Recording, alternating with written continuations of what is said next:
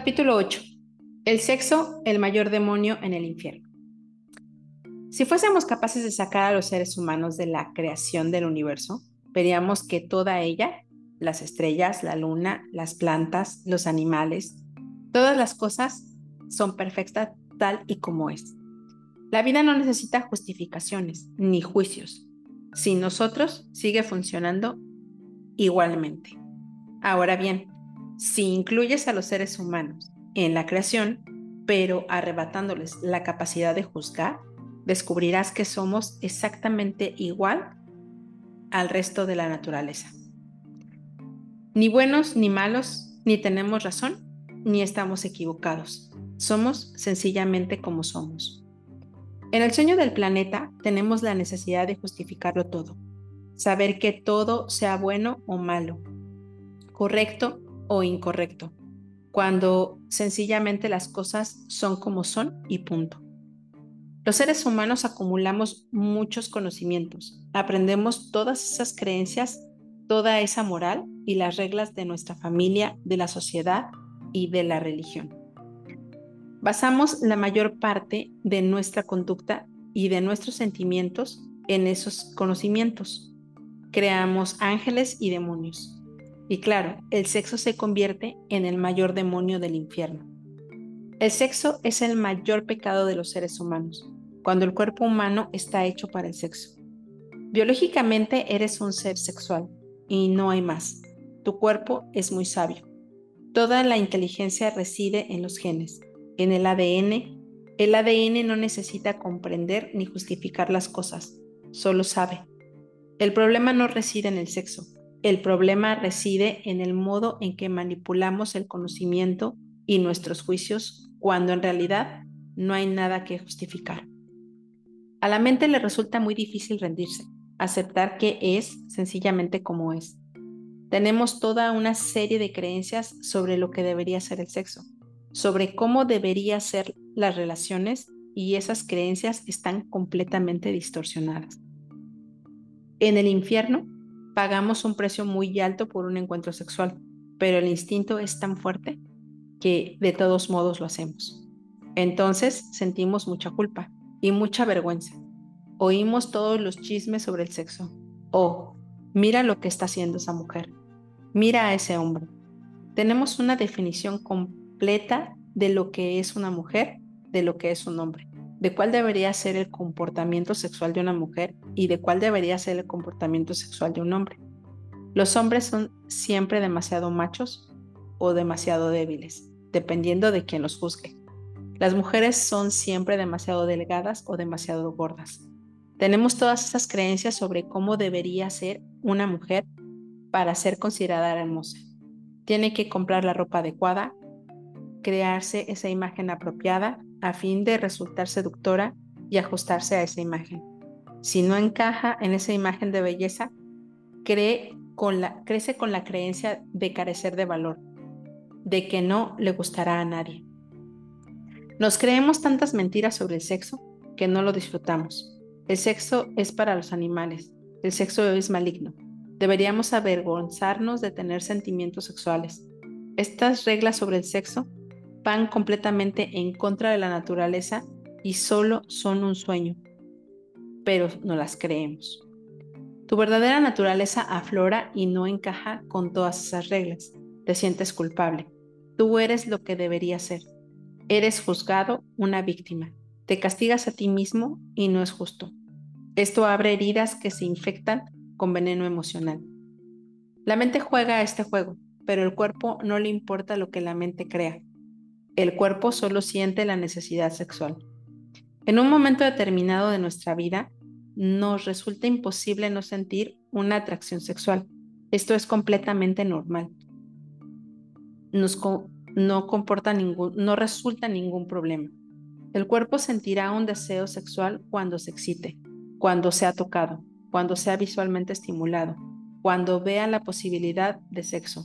El cuerpo puede sentir un deseo sexual y unos minutos más tarde deja de sentirlo. Si la estimulación cesa, el cuerpo deja de sentir la necesidad de sexo, pero la mente es otro cantar. Digamos que estás casada y que recibiste una educación católica.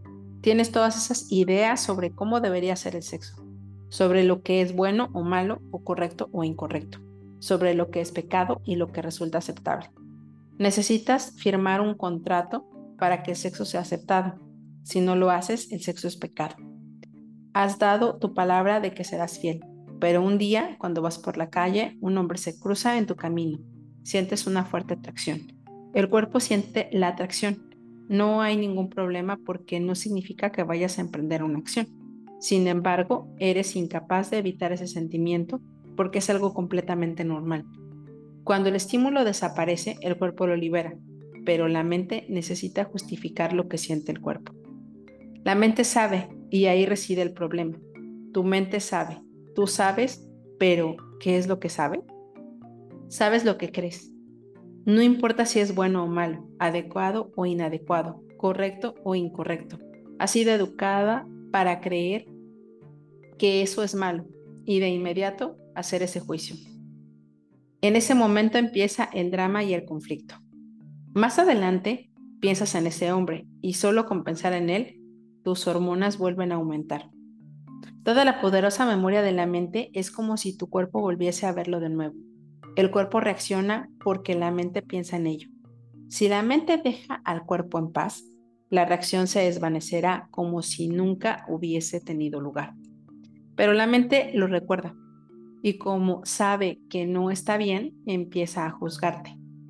La mente dice que no está bien e intenta reprimir lo que siente. Pero cuando tratas de reprimir, tu mente adivina qué ocurre. Piensas todavía más en ello. Entonces vuelves a ver a ese hombre y aunque esta vez la situación sea distinta, tu cuerpo reacciona con mayor fuerza. Si la primera vez hubieses liberado el juicio, ahora quizás al verlo por segunda vez no experimentarías ninguna reacción. Sin embargo, en estos momentos al verlo tienes sentimientos sexuales. Juzgas esos sentimientos y piensas, oh Dios mío, no está bien, soy una mujer terrible. Necesitas ser castigada, eres culpable y de ese modo entras en una espiral descendente. Por nada, porque todo está en tu mente. Quizá ese hombre ni siquiera ha advertido tu existencia. Empiezas a imaginarte toda la escena. Haces suposiciones y llegas a desearlo todavía más. Entonces, por la razón que sea, lo conoces, hablas con él y te resulta maravilloso. Al final se convierte en una obsesión. Es muy atractivo, pero te da miedo. Acabas haciendo el amor con él y es a la vez la mejor y la peor experiencia que has tenido. Ahora realmente necesitas ser castigada. ¿Qué clase de mujer permite que su deseo sexual sea más importante que sus principios morales? ¿Quién sabe a qué juego va a jugar la mente? Sientes dolor, pero intentas negar tus sentimientos. Intentas justificar tus acciones a fin de evitar el dolor emocional. Bueno, probablemente mi marido hace lo mismo. La atracción cobra fuerza, pero no es a causa del cuerpo, sino de la mente. Está siguiendo un juego. El miedo se convierte en una obsesión y así el que siente en la reacción a tu atracción sexual es intensificado. De este modo, cuando haces el amor con él, tienes una gran experiencia, pero no porque él sea maravilloso, ni tampoco porque sea el sexo, sino porque liberas toda la tensión y todo el miedo.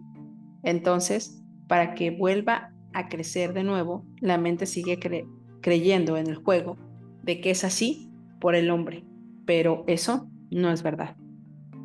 El drama sigue creciendo y no se trata de otra cosa que de un sencillo juego mental. Ni siquiera es real, tampoco es amor, porque una relación como esta se vuelve muy destructiva es autodestructiva porque te hieres a ti misma. Y lo que es más te duele es lo que crees. No importa que tus creencias sean correctas o incorrectas, buenas o malas, estás rompiendo con ellas. Algo deseable cuando se hace a la manera del guerrero espiritual, pero no cuando se hace a la manera de la víctima. Y lo que estás haciendo es utilizar esa experiencia para adentrarte más profundamente en el infierno, no para salir de él. Tu mente y tu cuerpo tienen unas necesidades completamente diferentes, pero la mente controla tu cuerpo. Este tiene unas necesidades que no es posible evitar. comer, beber, guardarse, dormir y satisfacerse sexualmente. Todas estas necesidades son completamente normales y muy fáciles de satisfacer. El problema reside en que la mente dice que esas son sus necesidades. En nuestra mente creamos una imagen dentro de esta burbuja de ilusión. La mente se responsabiliza de todo. Piensa que tiene necesidad de comida, de agua, de cobijo, de ropa y de sexo, aunque lo cierto es que no la tiene, ya que no experimenta necesidades físicas. La mente no necesita comida, no necesita oxígeno, ni agua, ni tampoco sexo. Pero, ¿cómo sabemos que eso es verdad? Cuando tu mente dice, necesito comida, y comes, el cuerpo se siente completamente satisfecho, pero no la mente, que sigue pensando que todavía necesita más. Entonces sigues comiendo sin parar, y aún así no eres capaz de que tu mente se sienta satisfecha, porque esa necesidad no es real. La necesidad de cubrir el cuerpo es otro ejemplo. Sí, el cuerpo necesita ser cubierto cuando el viento es demasiado frío o cuando el sol quema en exceso. Pero ¿quién tiene esa necesidad en el cuerpo? Y es fácil satisfacerla. Por eso, cuando la necesidad está en la mente, aunque te eches encima toneladas de ropa, la mente seguirá necesitando más. Entonces abres el armario y aunque esté lleno de ropa, tu mente no se siente satisfecha. Así que dice, no tengo nada que ponerme. La mente necesita otro coche, otras vacaciones, una casa para invitar a tus amigos. Todas esas necesidades que no eres capaz de satisfacer plenamente están en la mente. Pues bien, lo mismo ocurre con el sexo. Cuando la necesidad está en la mente, no es posible satisfacerla. Cuando la necesidad está en la mente, también está ahí todo el juicio y todo el conocimiento, lo que hace muy difícil hacer, hacerlo frente al sexo. La mente no necesita sexo, lo que realmente necesita es amor, no sexo. Más que la mente, es tu alma la que necesita amor, porque tu mente es capaz de sobrevivir con el miedo. El miedo también es energía y alimento para la mente. No exactamente el alimento que deseas, pero funciona. Necesitamos liberar el cuerpo de la tiranía de la mente, ya que cuando ésta deja de necesitar comida y sexo, todo resulta muy fácil. Para ello, el primer paso que hay que dar es dividir las necesidades en dos categorías, en las necesidades que tiene el cuerpo y las necesidades que tiene la mente. La mente confunde las necesidades del cuerpo con las suyas porque necesita saber quién soy yo. Vivimos en un mundo de ilusión y no tenemos la menor idea de qué somos. Por lo tanto, la mente elabora todas esas preguntas. ¿Qué soy yo? Se convierte en el mayor misterio y cualquier respuesta satisface la necesidad de sentirse a salvo. La mente dice, yo soy el cuerpo, yo soy lo que veo, yo soy lo que pienso, yo soy lo que siento. Siento dolor, estoy sangrando. La afinidad entre la mente y el cuerpo es tan grande que la mente se cree el siguiente postulado. Yo soy el cuerpo. El cuerpo tiene una necesidad y la mente dice yo necesito.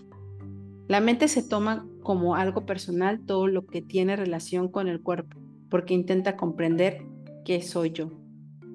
Por eso resulta completamente normal que en un momento determinado la mente empiece a ganar control sobre el cuerpo y vives tu vida de esta manera hasta que sucede algo que te conmociona y te permite ver lo que no eres. Solo empiezas a cobrar conciencia cuando ves lo que no eres cuando tu mente empieza a comprender que no es el cuerpo. Cuando se dice a sí misma, entonces, ¿qué soy yo? ¿Soy la mano? Si me corto la mano, todavía sigo siendo yo. Entonces, no soy la mano. Eliminas lo que no eres hasta que al final lo único que queda es lo que realmente eres. La mente atraviesa un largo proceso hasta descubrir su propia identidad. En ese proceso liberas tu historia personal, lo que te hace sentir seguro hasta que finalmente comprendes lo que en verdad eres. Descubres que no eres lo que crees que eres porque nunca escogiste tus creencias que estaban ahí cuando naciste. Descubres que tampoco eres el cuerpo porque empiezas a funcionar sin él. Empiezas a advertir que no eres el sueño, que no eres la mente.